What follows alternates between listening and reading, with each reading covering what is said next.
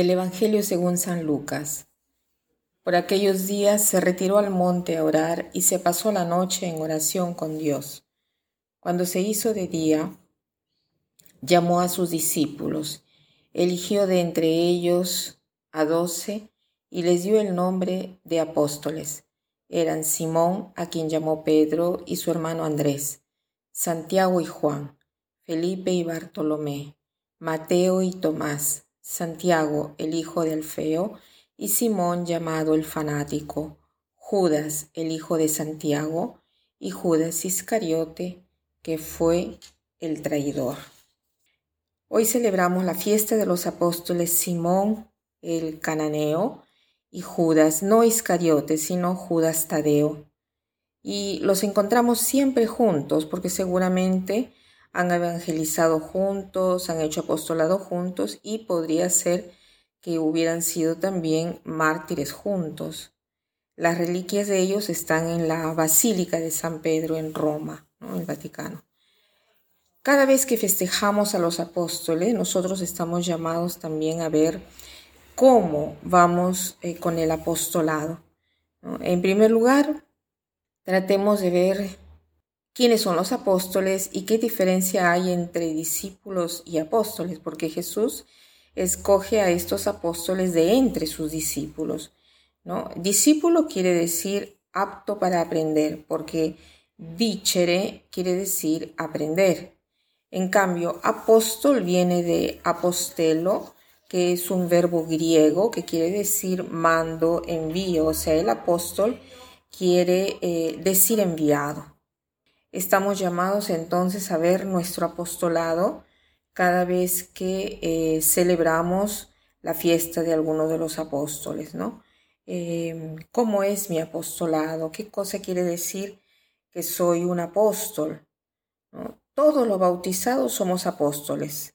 Todos estamos llamados a ser enviados a las personas que encontramos, ¿no?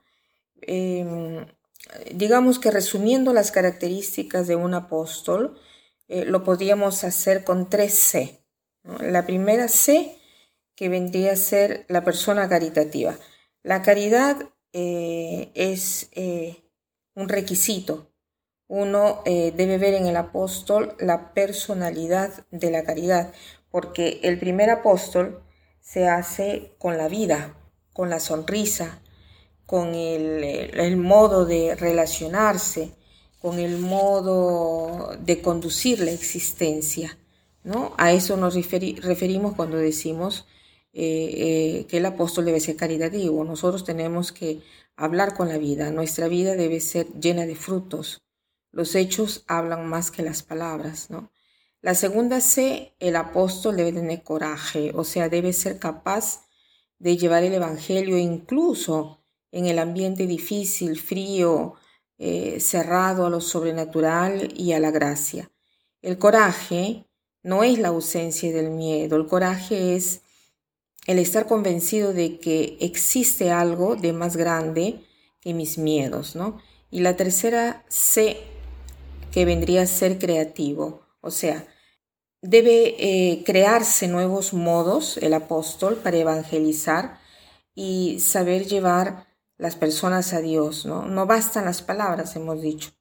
Los gestos eh, debe ser, eh, debe ser en cada circunstancia, debe uno eh, saber cómo hacer, cómo obrar, ¿no? Dejarse guiar del Espíritu Santo y, y ver el mejor modo para poder acercar a las personas a Dios, ¿no?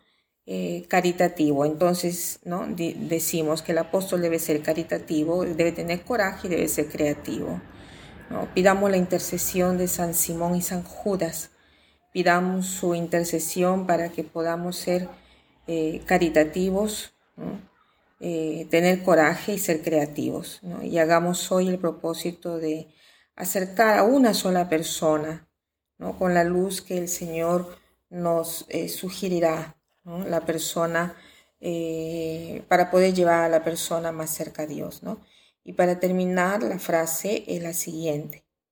La caridad hace bien a quien la hace que a quien la recibe. La caridad hace bien a quien la hace que a quien la recibe. Que pasen un buen día.